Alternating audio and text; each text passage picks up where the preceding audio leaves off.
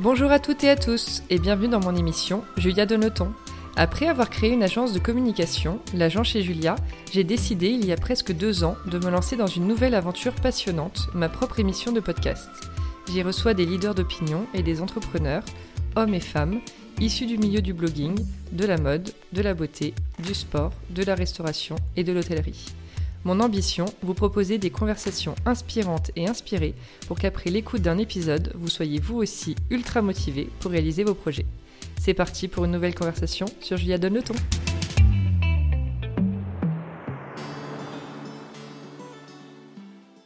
Hello à toutes et à tous Aujourd'hui on se replonge dans le milieu de la mode avec une nouveauté dont je suis ravie de parler sur le podcast pour la première fois, c'est le savoir-faire et la culture de la mode africaine.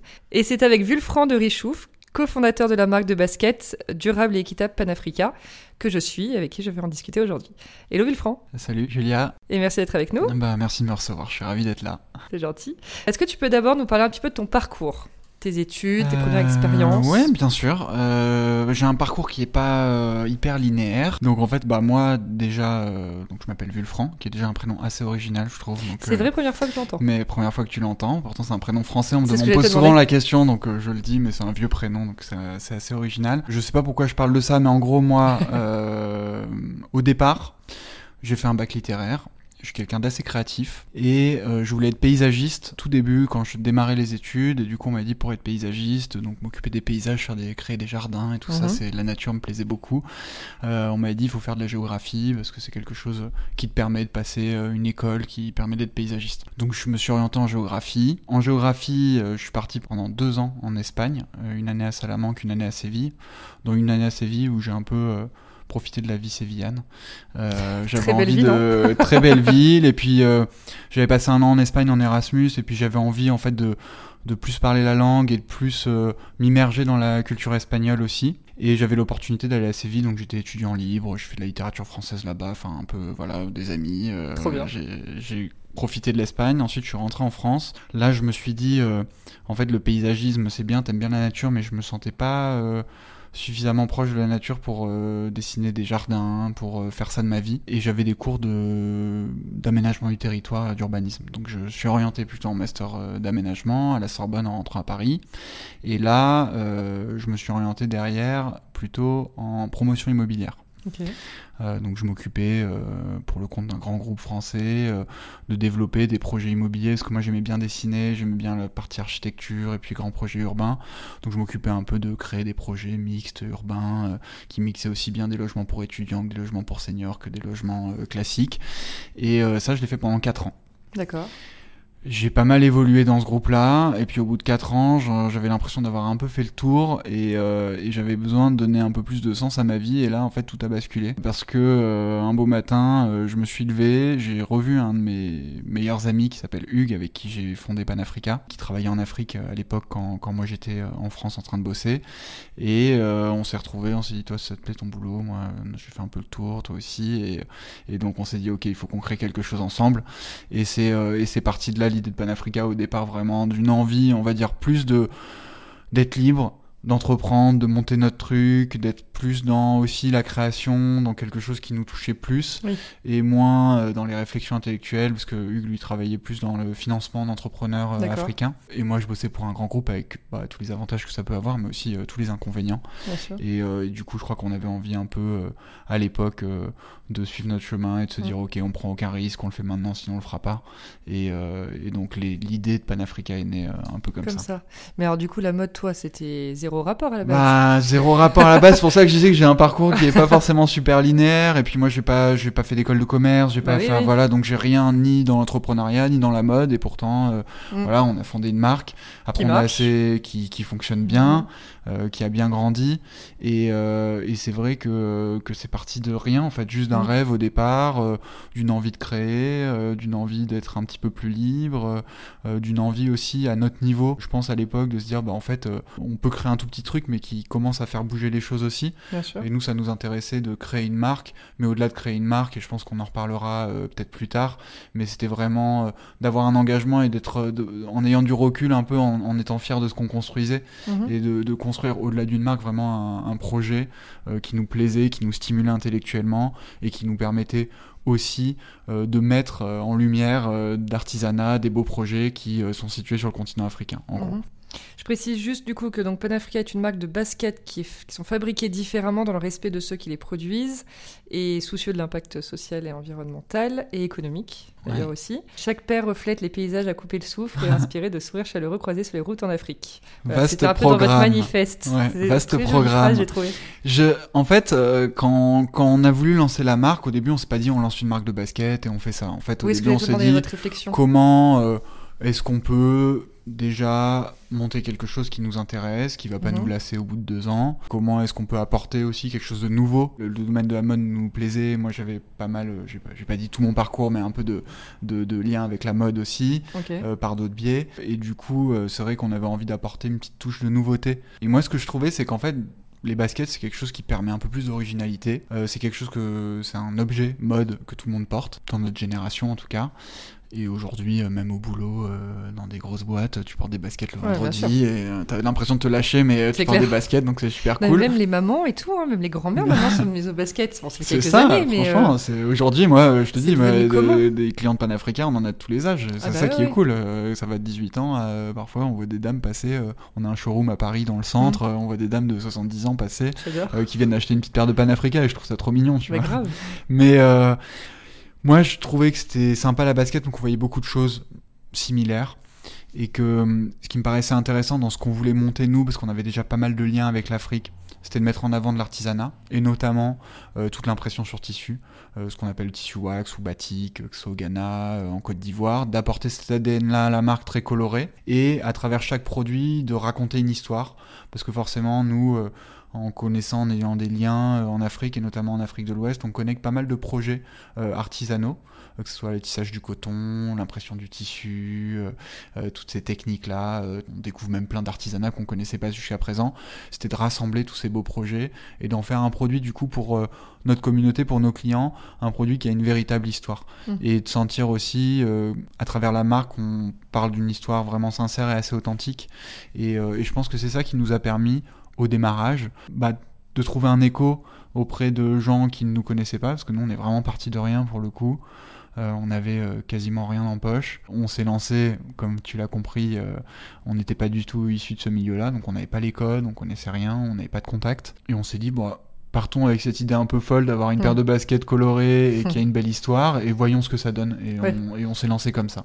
Et vous avez fait une campagne de crowdfunding. Voilà, au tout début. Ça, c'était euh, pour. 2016, non? C'est ça, c'était début 2016. Et on vous avez vendu dit, 2000 euh, paires en un mois. Paires, ouais. C'est énorme quand même. Ouais, c'était un gros succès. Ah Alors ça, pour le coup, on s'y attendait pas du tout. Autant euh, nos familles, nos amis nous avaient dit oui, c'est cool, c'est une bonne idée, on va vous aider bah et tout ça. Et puis, euh, mais, en fait, ça nous a. Tu séduis quelqu'un que tu connais pas. Ça, c'est assez dingue. Comme bah, franchement, au début, t'as tes potes, tu fais une première soirée de lancement, euh, es, déjà t'es content, t'es es fier que tes amis, bah que ta famille t'achète ta paire et tout ça. Et puis après, c'est vrai qu'il y a un truc qui t'échappe complètement quand tu lances une marque. Et, et nous, c'est vrai qu'on s'y attendait pas du tout. Enfin, notre objectif au départ, on s'est dit, bon, si on vend déjà 500 paires, ça sera vraiment beau. Donc à la fin, quand on en avait vendu 2000, c'était une vraie rampe de lancement. Même en termes de communication, parce que ça fait connaître la marque, c'est de bouche à oreille, et puis les gens ils participent à un projet, ils voient que ça fonctionne, et ils ont un peu cet attachement aussi sentimental, euh, parce qu'ils savent que c'est grâce à eux qu'on a lancé les choses. Aujourd'hui, on a des clients qui nous ont aidé à lancer la marque euh, mm. en 2016, qui sont encore clients aujourd'hui, et qui savent qu'ils sont parmi les premiers. Et d'ailleurs, euh, on essaie de pas mal les mettre en avant, ces gens-là, bah parce qu'on est conscient aussi que sans eux, sans des gens qui avaient pris le risque à un moment donné de mettre 70 euros dans une paire de baskets en précommande reçue trois mois après, mm. euh, en sachant qu'on n'avait encore rien vraiment de prêt. Bah, c'est des gens qui nous ont fait confiance et qui se sont dit bon, on va, on va les aider quoi, au-delà du produit et ça c'est vraiment cool. Mm. Et ça, ça nous a permis vraiment de bien nous lancer. Et après, j'ai envie de dire, on a euh, nous, on vit un peu euh, jusqu'à présent plutôt un conte de fées. On a de la chance, c'est que la marque elle grandit bien. Euh, cette première campagne de crowdfunding nous a permis derrière euh, bah, de séduire aussi des distributeurs. Donc euh, rapidement, on a eu les Galeries Lafayette qui sont venus nous voir, qui nous ont proposé de, mettre nos modèles en magasin. Et puis ça s'est bien passé. Bon, après, t'en as d'autres qui viennent, puis l'étranger, puis des gens qui viennent pour des collabs. Et en fait, du coup, la marque se construit petit à petit, mmh. sans enfin, on bosse bien sûr, on a une équipe, on, on travaille pour construire la marque et la notoriété de marque, mais euh, sans qu'on ait besoin non plus nous euh, de démarcher tout le euh, monde. euh, voilà, ça. on veut faire les choses euh, et c'est un peu notre philosophie depuis le début de faire les choses naturellement. On n'est pas hyper dépensier en budget publicitaire, Mm. on n'essaye pas d'être partout tout le temps. En revanche, on sélectionne des gens avec qui on aime bien bosser, Mm. avec qui il y a un truc humain qui se passe bien et du coup, souvent, ce qu'on a construit en 2016, c'est les gens aujourd'hui nous entourent encore quoi. Ceux qui Ouais. ont fait, que ça soit ceux qui ont fait notre site internet, euh, certains revendeurs qui étaient là, euh, nos partenaires en Afrique et tout ça, c'est des gens avec qui on poursuit cette histoire-là Ah et ouais, qui au début se sont dit bon, c'est un peu de fou, euh, ils savent pas trop ce qu'ils veulent faire, enfin ils savent ce qu'ils veulent faire, mais ils viennent avec un dessin de chaussures. Ouais, hein, oui. Et une belle histoire et ils se rendent compte après petit à petit euh, bah, que finalement euh, la marque elle progresse bien euh, Bien ça se vend de mieux en mieux elle est plus connue donc Mm. donc c'est cool parce que nous ça nous permet aussi de, de rendre aussi à un moment donné tu as des gens qui te tendent des mains et maintenant à nous de leur rendre aussi en étant fidèles voilà à tout ça. C'est une belle philosophie. Parle-nous un peu du wax. pour faire court en fait c'est une technique d'impression. Pourquoi wax ça veut dire cire en anglais?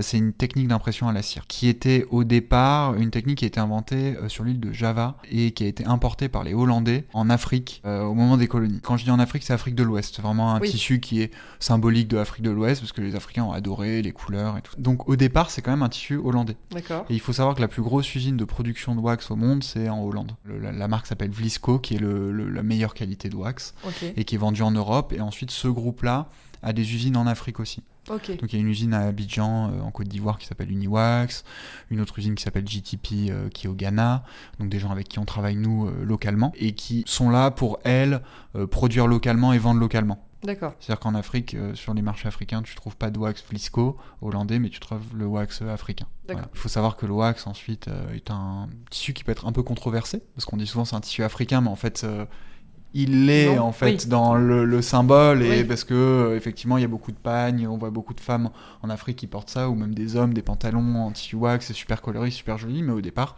c'est pas un tissu euh, à proprement af- Bah oui. africain. Et ensuite il y a eu beaucoup de contrefaçons euh, faites par notamment en Chine, qui sont un peu des, des pâles copies euh, de tissus qu'on trouve imprimés avec la vraie technique d'impression à la cire, c'est super beau à voir, et qui sont vendus sur les marchés chinois trois fois moins cher. Mhm. Donc ça c'est quelque chose, nous, qui est important pour nous dans la philosophie de la marque, de vraiment privilégier euh, ce qui se fait euh, euh, en Afrique, qui privilégie, bah, qui préserve des emplois, qui préserve un savoir-faire local.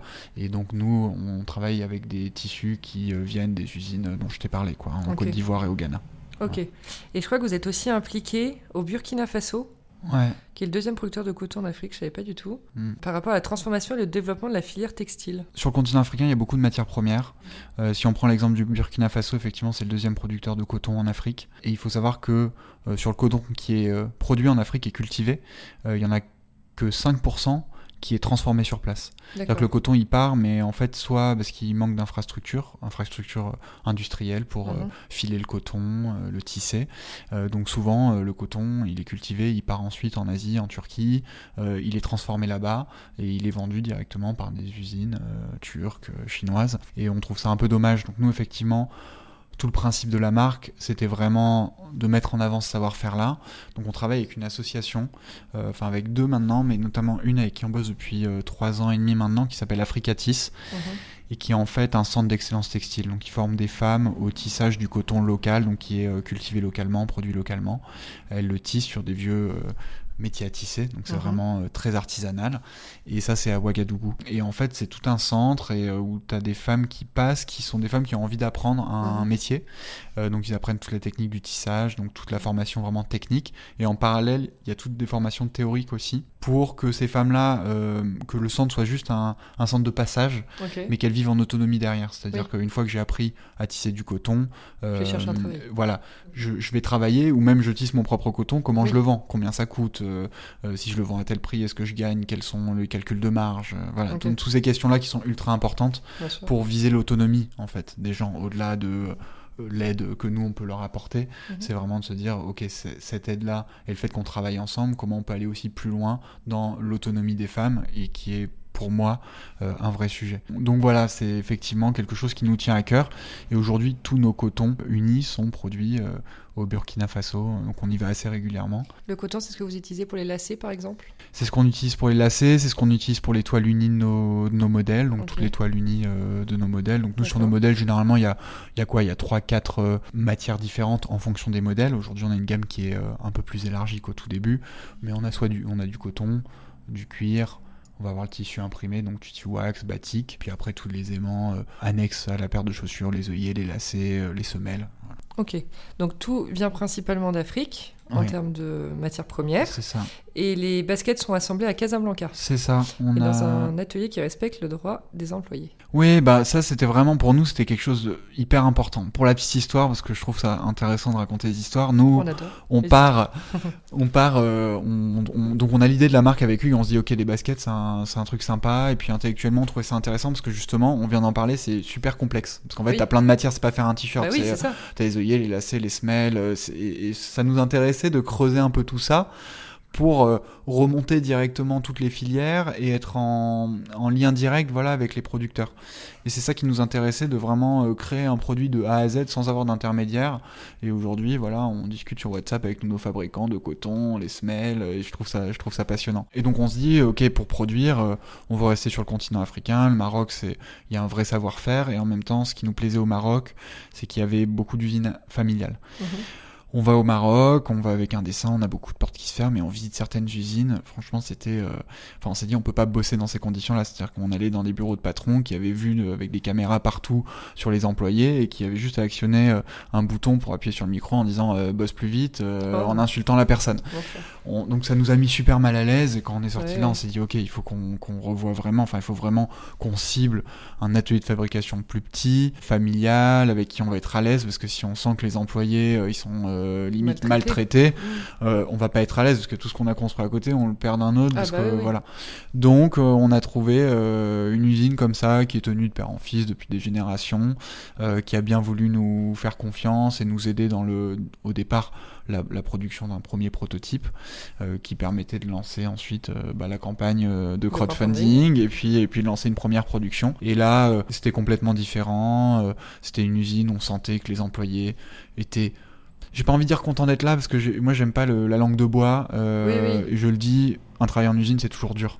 Et, euh, et, même moi parfois je vais en usine, je me dis putain quand même bosser du matin au soir euh, de temps en temps ça reste du travail à la chaîne. Même si les machines, euh, de temps en temps pas très haut de plafond. alors même si t'es dans une usine qui était, qui était une belle voilà une belle unité de fabrication et tout ça, c'est ça reste des travaux du travail assez difficile. Bien sûr. Mais on sentait quand même que les gens étaient sympas, mm. qu'ils étaient contents de nous voir, qu'ils travaillaient déjà pour des marques qui étaient des belles marques. Donc voilà, on sentait qu'il y avait une vraie qualité euh, de travail, une vraie relation de confiance qui pouvait se créer. Et du coup, on a choisi notamment cette usine-là parce qu'ils nous ont fait confiance, ils nous ont aidés au départ. Et deuxièmement, parce qu'on sentait que c'était sain en termes de management, en termes de formation des employés, euh, de couverture euh, santé, euh, de congés payés, etc. C'est des questions qui sont ultra importantes. Mhm. quand on travaille en France, on se pose pas trop ces questions-là parce qu'en fait, c'est un package que tu as quand tu rentres dans une grosse boîte. quand tu travailles dans des pays qui sont en dehors de la France, ou encore, enfin, au-delà de ça, euh, en dehors de l'Europe, c'est pas des choses évidentes. Ah, la couverture santé, euh, les congés payés, euh, les heures supplémentaires rémunérées 20% de plus qu'une heure normale et tout ça, ça, ça, va pas de soi. Mm-hmm. Donc c'était des choses importantes pour nous et, et du coup, ça fait maintenant ouais, 4 ans qu'on bosse avec le même atelier et j'en suis très fier. ouais. Mais c'est fou, c'est la première fois qu'on parle de, de sujet, tu vois, sur le podcast. On parle souvent de c'est compliqué de trouver une usine, effectivement, que tu as beaucoup de portes qui se ferment parce qu'il faut mm. faire confiance par rapport à ces mm. protos. Voilà. Ça, on en parle souvent, mais pas, euh, oui, la recherche derrière de est-ce que les, effectivement les employés sont bien traités? Est-ce que.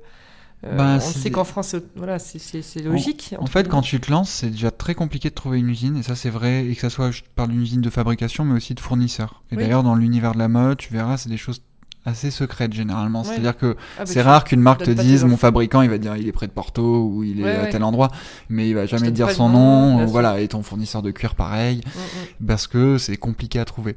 Et donc c'est vrai que quand tu es jeune entrepreneur, que tu cherches des usines, quand tu as une qui t'ouvre la porte, tu vas peut-être pas gratter encore plus bah, en disant ah maintenant au final il est sympa, il veut bien nous aider, mais euh, derrière le travail c'est compliqué. On a fait le choix de gratter parce qu'on voulait euh, encore une fois, moi, ça m'intéressait pas de monter une marque si c'était pour euh, faire les choses n'importe comment. Et on voulait justement, nous, être content de ce qu'on faisait, en être fiers, pouvoir en parler, pouvoir communiquer là-dessus aussi.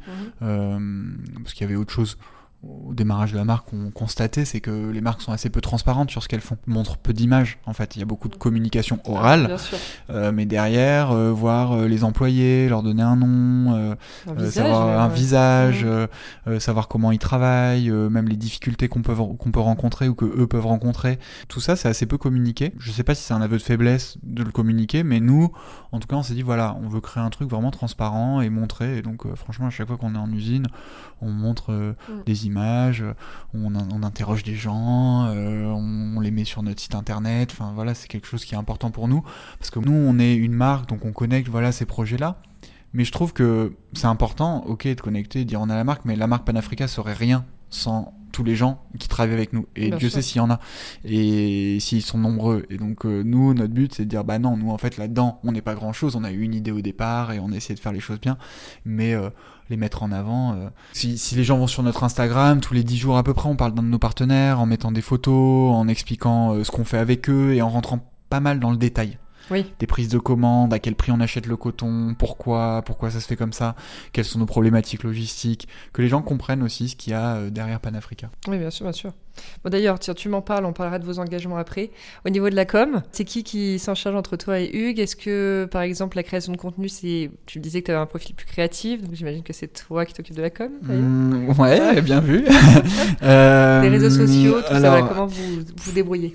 Comment on se débrouille J'espère pas trop mal.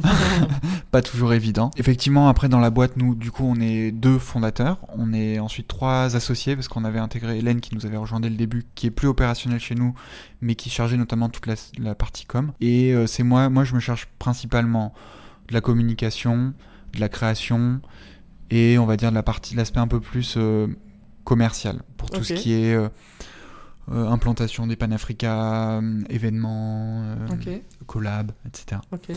et Hugues, lui, se charge de la partie que je trouve un peu plus complexe, mmh. financière, production, mmh. logistique, le service client, donc des choses, voilà, on est très très différents tous les deux. Du coup, on se complète assez bien, on se marche pas trop Enfin, je veux dire, euh, du coup, on est chacun plutôt bon dans ce qu'on fait. Et je pense que c'est assez fluide pour ces raisons-là, parce que dès le début, c'est pour ça qu'au-delà du fait que Hugues soit un de mes amis et un de mes meilleurs amis, euh, quand j'ai voulu, on a voulu monter la marque, on s'est dit au-delà du fait d'être amis, il faut vraiment qu'on sente que ensemble, en tant qu'entrepreneur et qu'associé, ça va matcher aussi. parce que c'est pas tout d'être amis, ça peut durer euh, deux ans parce que tu t'entends bien avec quelqu'un, mais derrière, si dans le boulot, on veut tous les deux faire la même chose, ça peut pas coller. Mhm. Donc, je connaissais bien Hugues, il est beaucoup plus pragmatique, plus posé, il va faire des choses que moi je suis incapable de faire, et à l'inverse, je pense que je fais des choses qu'il qui serait pas capable de faire, mhm. donc c'est très bien. La com, euh, c'est moi qui m'en occupe, vraiment. Euh, parfois, bien sûr, on a, on a des gens, je parlais d'Hélène, on a un stagiaire ou quelqu'un en alternance qui vient de temps en temps, qui fait un peu community management, mais je trouve qu'il n'y a rien de plus authentique et rien de plus sincère quand c'est le fondateur directement de la marque qui parle de sa marque et qui dit ce qu'il fait. Et moi, je l'ai pas mal ressenti, même en parfois en externalisant ces questions-là. Je trouve que c'est jamais comme je le souhaite, où il y a toujours euh, un discours qui est assez différent, qui est moins moins sincère, et ça me gêne un petit peu. Et du coup, c'est vrai que c'est encore moi euh, qui poste les trois quarts euh, des publications, euh, toutes les publications notamment assez longues, j'en parlais tout à l'heure, mais qui expliquent voilà, avec qui on travaille, de quelle manière on achète le coton, à quel prix. C'est moi qui les écris. Et, et je trouve ça important parce qu'en fait, à part moi et Hugues, mon associé, il n'y a pas grand monde qui peut savoir dans le détail ce qu'on fait. Euh, donc je trouve ça beaucoup plus fort de le faire moi-même et d'écrire les textes. Et en plus, c'est quelque chose que j'adore faire. Donc euh, c'est quelque chose vraiment que, que j'aime bien faire. Euh, au, même, au, même, titre que des articles de blog pour expliquer plus dans le détail ce qu'on fait, notre démarche, nos engagements. Donc la com, je la gère directement moi-même. Mais après, la com, t'es bien placé pour le savoir, c'est quelque chose de très très large entre les réseaux sociaux, ce qu'on fait avec des influenceurs ce qu'on peut faire en dehors aussi euh, de la simple communication euh, digitale, Oui. tout ce qui est aussi dans le réel. Alors aujourd'hui c'est un peu plus compliqué avec une période un, un- un peu plus dure, mais nous jusqu'à présent on faisait beaucoup de communication en, en physique aussi Mm, mm. auprès de nos clients, avec des petits ateliers pour réfléchir aux, aux futurs produits. Voilà, on regroupe un peu un pool de clients euh, fidèles qui aiment bien la marque et qui ont envie de s'investir avec nous. Et ça marchait super bien. On faisait des petits ateliers à notre showroom et, et les gens venaient, ils, avaient- ils étaient impliqués aussi Trop dans le développement. Donc ça, c'était super bien. ouais. Mm. Malheureusement, Bon, on a dû un peu arrêter où il faudrait le faire à distance, mais j'imagine c'est un peu plus compliqué. J'ai pas encore euh, Ouais. réfléchi au truc. Bon, ou alors tu respectes, enfin tout le monde avec son masque et tu respectes les distances. Mais Oui, bon, oui, les oui. gens ils veulent bien se déplacer, mais après. Après, euh, c'est vrai que je trouve qu'avec un masque, euh, ouais, à respecter des distances et tout, c'est c'est moins sympa qu'effectivement. bien enfin, moi personnellement, ça me manque un peu et comme beaucoup de gens, euh, C'est cette euh, proximité aussi physique Bien avec sûr, les bien gens. sûr.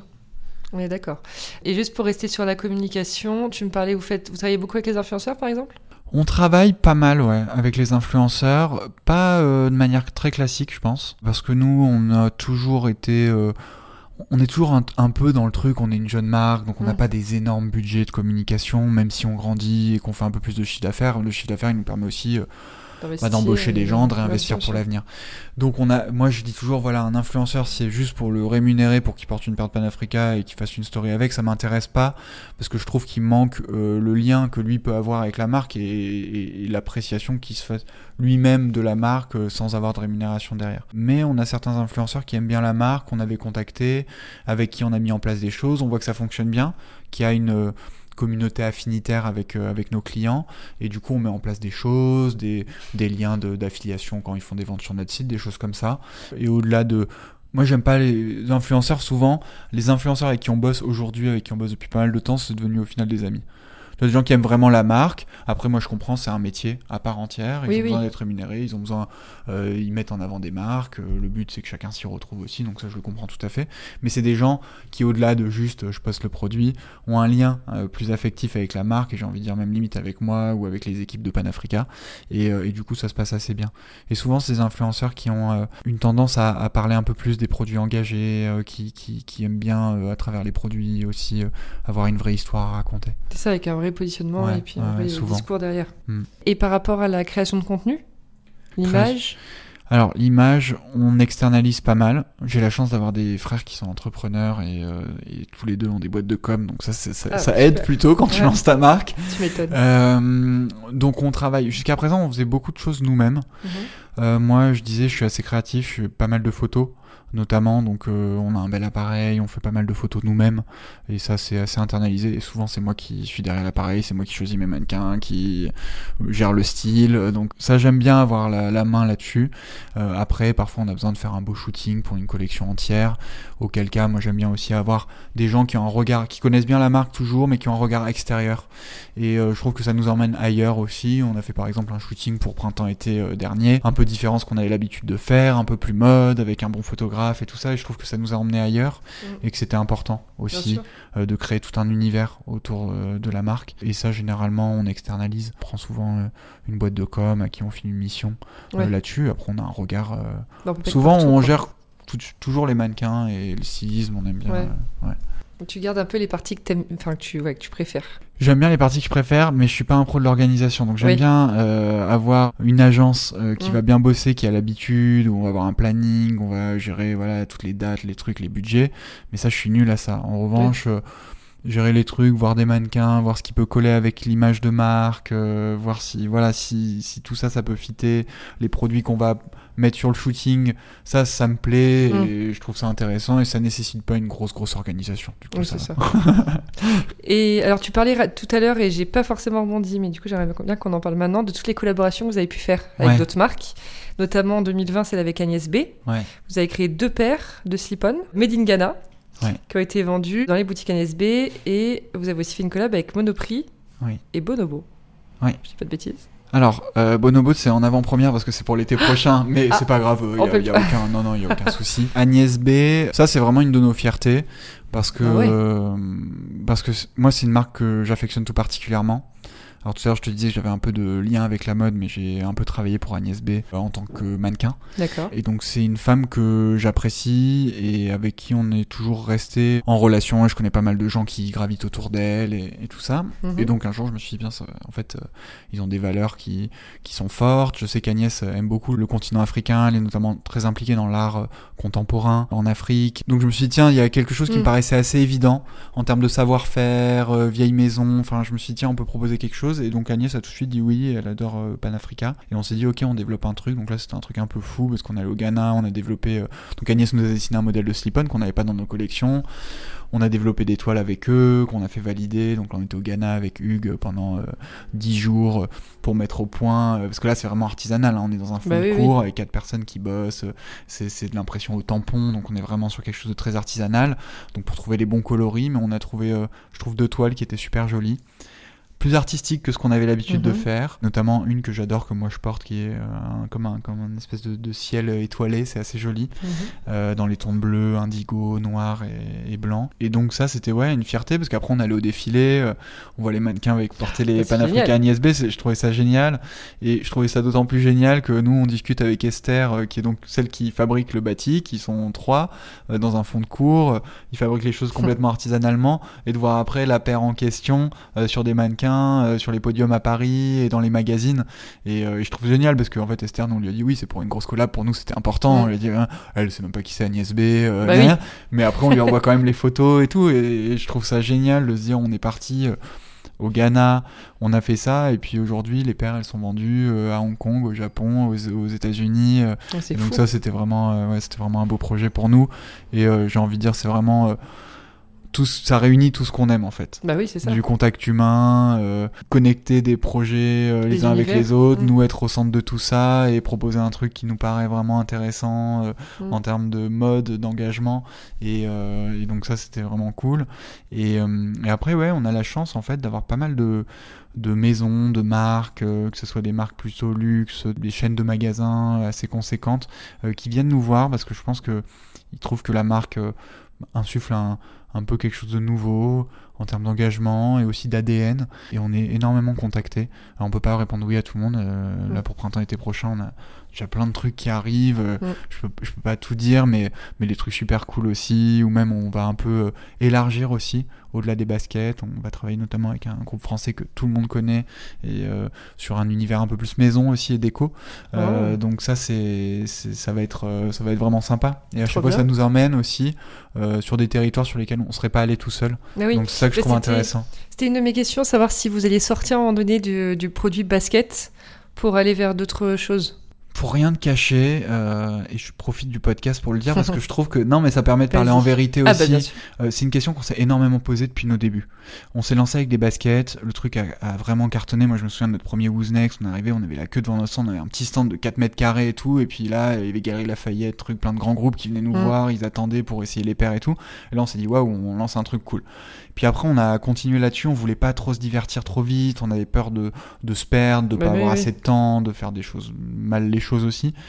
Et on s'est beaucoup posé la question jusqu'à présent et on voulait euh, on voulait pas non plus euh, tomber dans le truc simple de euh, on demain on fait des chaussures en wax et puis demain on fait des vêtements en wax et puis voilà Mm. et, et on, on voulait que ça vienne vraiment nous d'une envie profonde à un moment donné de dire on fait le tour de quelque chose et, et on nous emmène et on va ailleurs mais être bien accompagné par un styliste et puis nous avoir la conviction que c'est quelque chose qu'on a envie de faire aussi parce que c'est je pense le principal sujet au départ Bien sûr. et euh, donc pendant 4 ans, on n'a rien fait.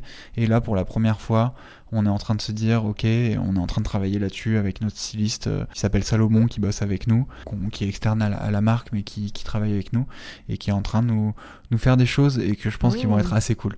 En termes plutôt du prêt-à-porter, euh, on va pas partir euh, sur, dans tous les sens, Mhm. mais avoir à chaque fois, en fait, notre idée, c'est d'avoir 3, 4, soit accessoires, soit euh, éléments euh, de prêt-à-porter euh, qui viennent un peu ancrer une collection et un esprit de collection à Oui, chaque collection. On trouve que c'est intéressant. Et on avait pas mal de clients aussi qui nous demandaient, qui nous disaient tiens mais est-ce que vous allez faire quelque chose un jour? Jusqu'à présent on disait non non non. Et maintenant on dit euh, peut-être, vous verrez. Oui, pour développer l'offre en fait. Ouais. Et du coup, ça serait pour hiver prochain? Ça serait pour l'été prochain. L'été prochain Ah ouais. On souhaite. Vous êtes des euh, on se... bah, là, on est en plein dans le truc. Alors, malheureusement, la, la période fait que on peut moins bouger, Bah oui. c'est plus compliqué. Mais en gros, euh, quand je dis été prochain, ouais, ce sera peut-être juin 2021, Ouais. si on y arrive. Là, vous arrivez à aller en Afrique? Là, c'est compliqué en ce moment. Bah là, c'est, euh, on est assez, je suis assez triste. Je sais pas si ça se voit sur mon visage, mais euh, non, Non, ça mais va. ça fait, euh, ça fait cinq mois qu'on n'a pas bougé. Et Bah nous, ouais. d'habitude, euh, quasiment tous les mois, on bouge parce Bah que, oui, bah oui, bah et oui. puis le, le- si tu veux, notre euh, le lien qu'on a avec tous nos partenaires et le suivi qu'on doit avoir, il se fait beaucoup sur place aussi. Bien sûr. Alors bien sûr, on peut travailler aujourd'hui. On a plein d'éléments qui nous permettent euh, d'outils, oui, nous permettent de travailler à distance, mais c'est quand même plus compliqué. Bah oui. Euh, notamment dans la mode, quand tu choisis des coloris, des coupes, Bah, euh, tu développes des prototypes, tu les fais vérifier, donc c'est beaucoup de, Ouais. c'est beaucoup de DHL qui passent d'un pays à un autre et tout, donc c'est un peu emmerdant.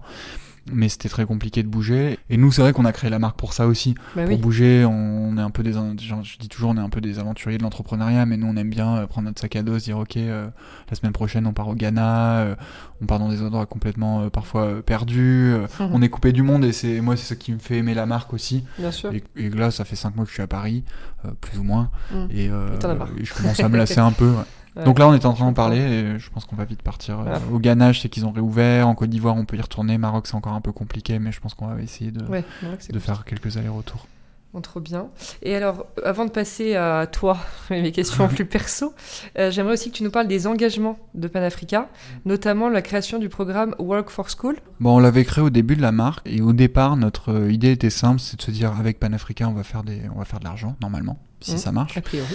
Euh, parce que le but d'une entreprise, c'est quand Bah, même que ça génère euh, des bénéfices et Mhm. que ces bénéfices-là, euh, tu puisses les réinvestir pour la suite. Mais on s'est dit plutôt que réinvestir dans notre marque, c'est bien aussi, à un moment donné, euh, de pouvoir soutenir des causes euh, qui sont euh, importantes pour nous.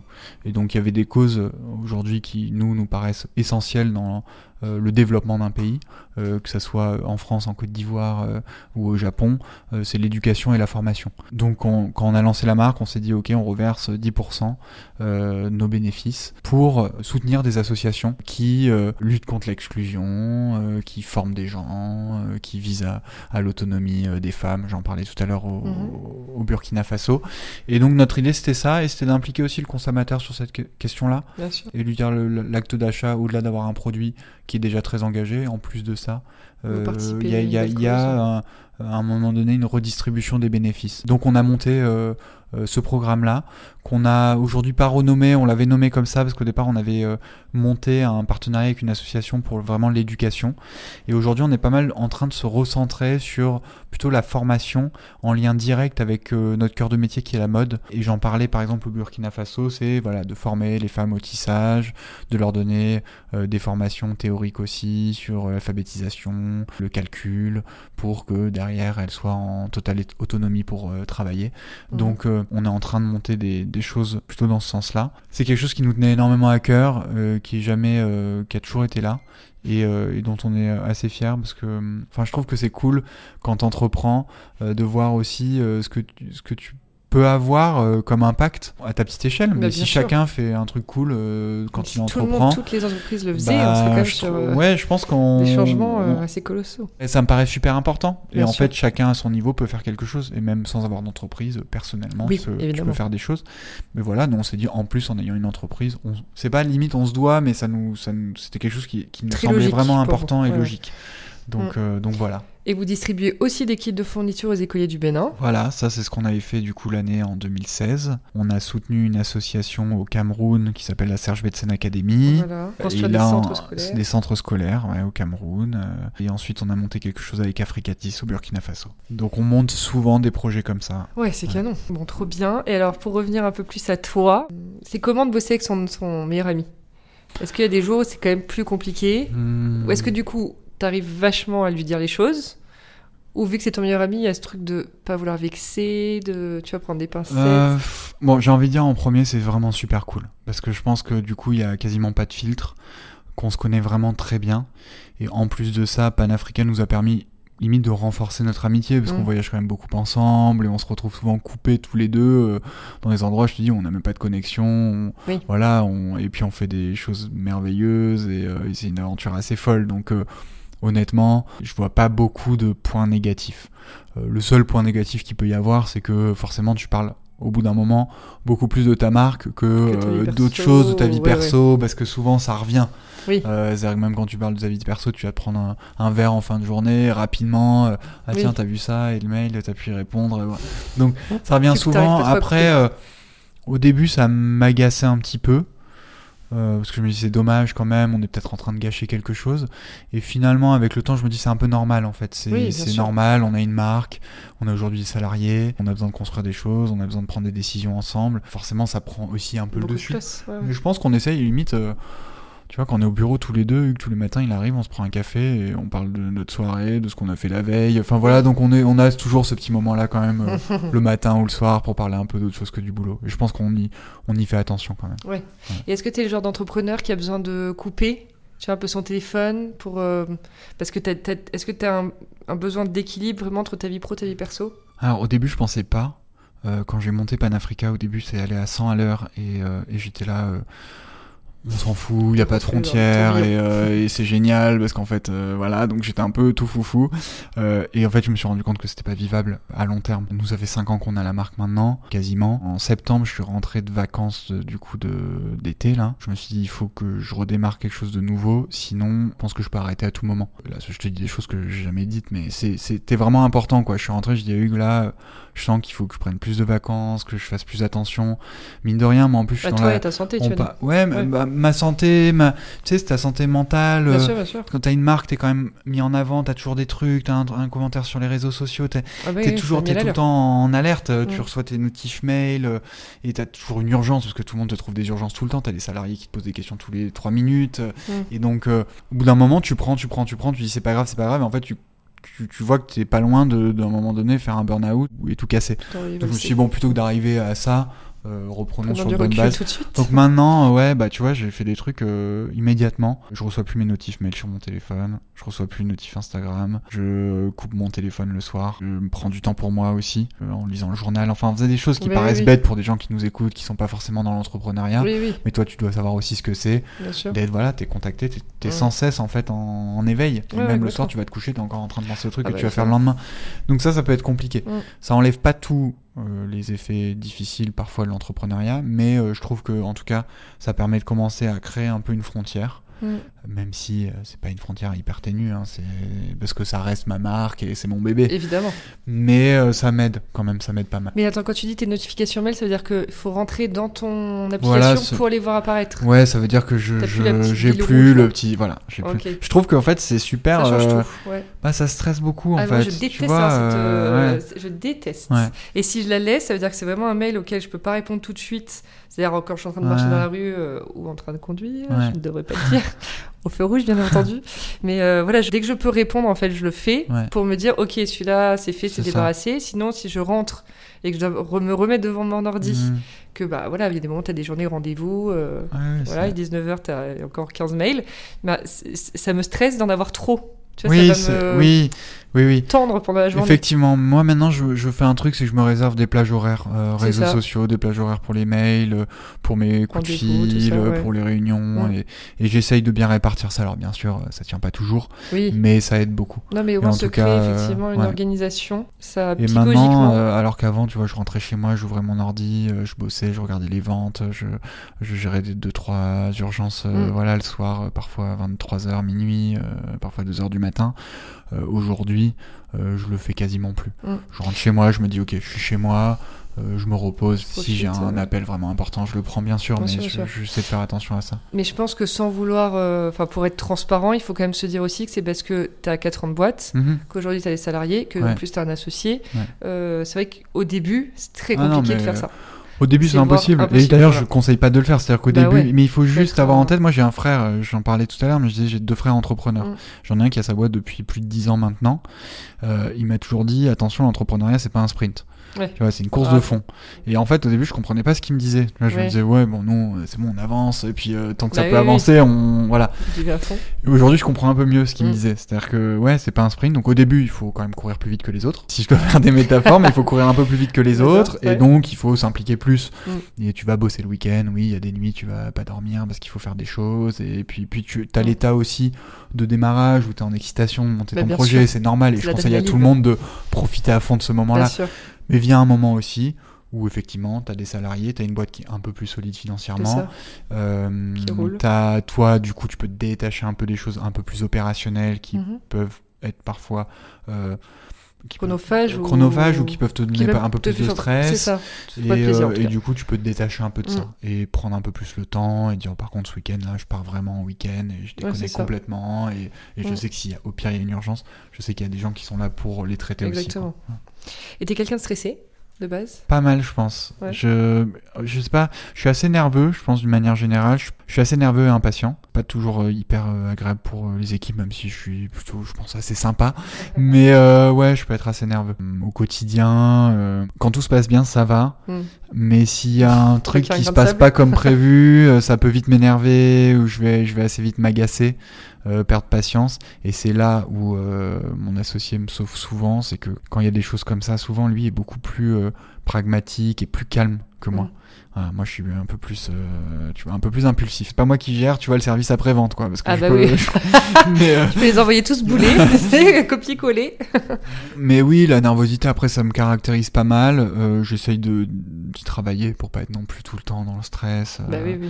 Mais c'est quelque chose qui se travaille, je pense, en prenant, bon, on en parlait, mais plus de temps pour toi, sa- savoir te aussi. reposer, lâcher prise, couper ton téléphone, lire un peu. Moi, je dessine beaucoup, donc j'aime bien dessiner, tu vois, je rentre, je, je dessine des choses, euh, ou alors penser plus, euh, tu vois, aux choses pour la marque qui font pas stresser, c'est-à-dire à, à l'après, ou dans deux Oui. ans, qu'est-ce qu'on fait, tu vois, en ce moment, je suis en train de voir des gens pour des collaborations à venir sur les deux, trois prochaines années, des, des questions d'engagement de marque, euh, voilà, qui, des choses qui me tiennent à cœur, que je travaille, c'est jamais dans l'urgence, je sais que j'ai le temps, que c'est des choses qui vont se mettre en place petit à petit, et du coup là, je déconnecte un peu du, du quotidien qui peut être parfois un peu plus frustrant, un peu plus stressant. Ouais, je comprends. Et tu t'es positif quand même? Ouais, très, je pense. Je suis assez... peu- euh, Je pense- je pense que c'est indispensable quand t'es entrepreneur d'être quand même dire. positif. Mm. Parce que si t'es pas positif, honnêtement, avec toutes les merdes qui t'arrivent Bah, euh, au quotidien, euh, tu, tu, tu, tu, tu baisses les bras à la première difficulté.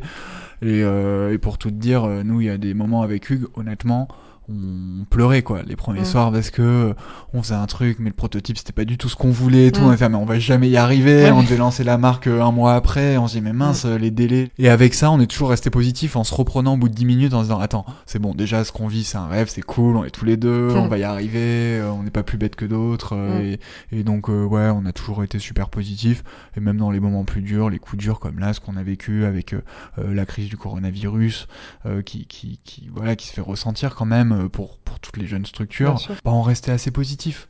On se dit, ok, euh, ne stressons pas euh, pour rien, euh, gérons le truc, faisons attention à nos dépenses, enfin voilà, on fait un peu le dos rond, Mhm. on continue à, on continue à faire ce qu'on fait bien et, et maîtrisons un peu plus nos dépenses et puis tout ira bien. Et ça va bien se passer. Et, et du Mm. coup, après tes 10 minutes de stress, t'es là, ok, c'est bon, truc, et t'es Mm. reparti, t'as le sourire et t'y Bah vas. ouais.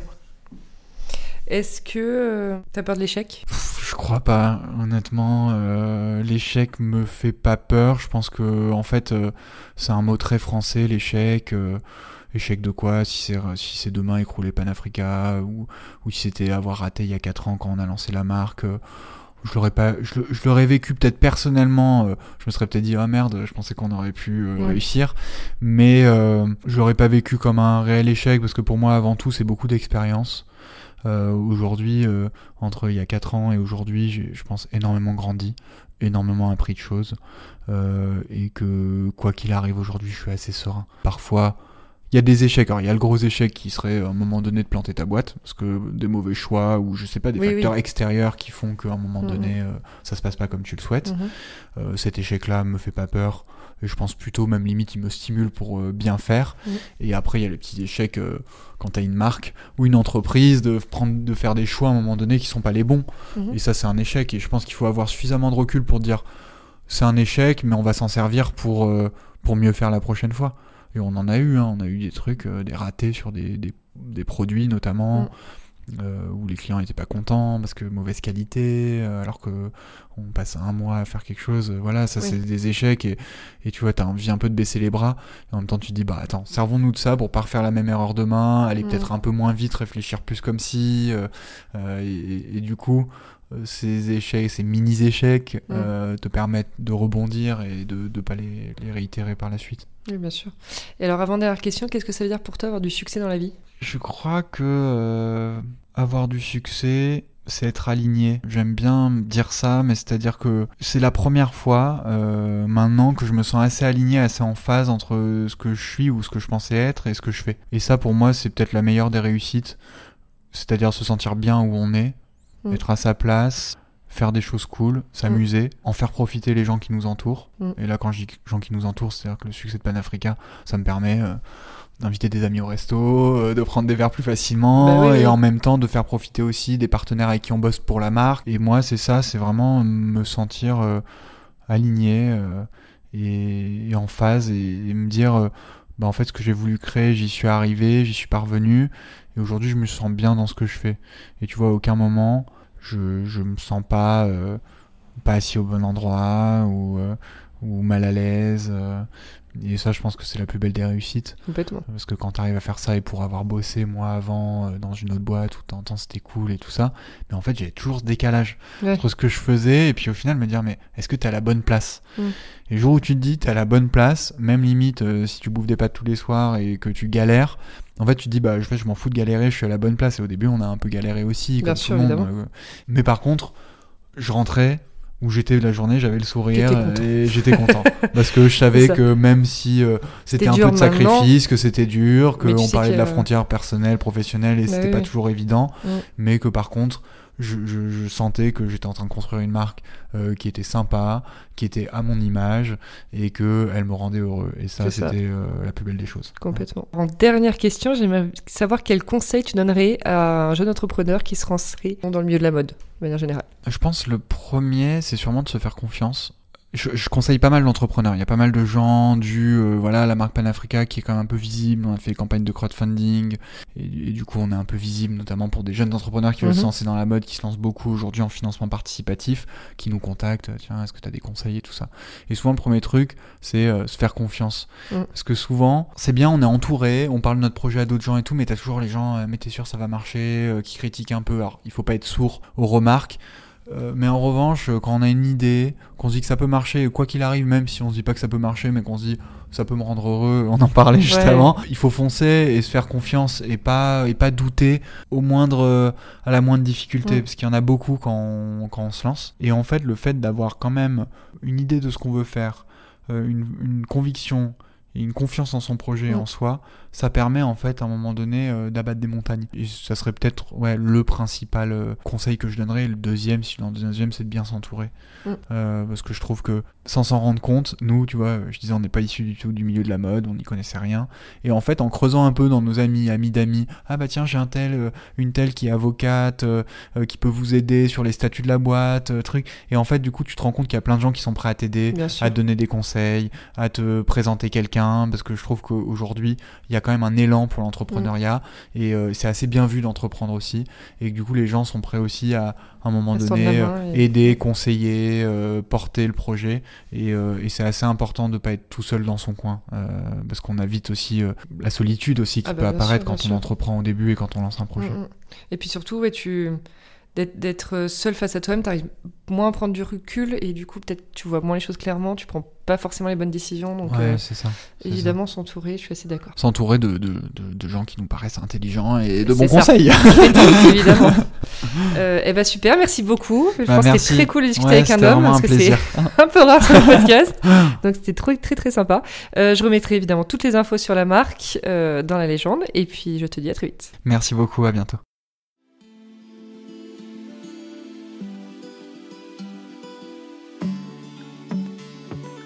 Merci d'avoir écouté l'épisode d'aujourd'hui. N'hésitez pas à me laisser vos commentaires, avis et notes sur les plateformes de diffusion et sur mon compte Instagram, l'agent chez Julia. Je suis toujours ravie de vous lire. À bientôt pour une nouvelle conversation sur Julia Donne le ton.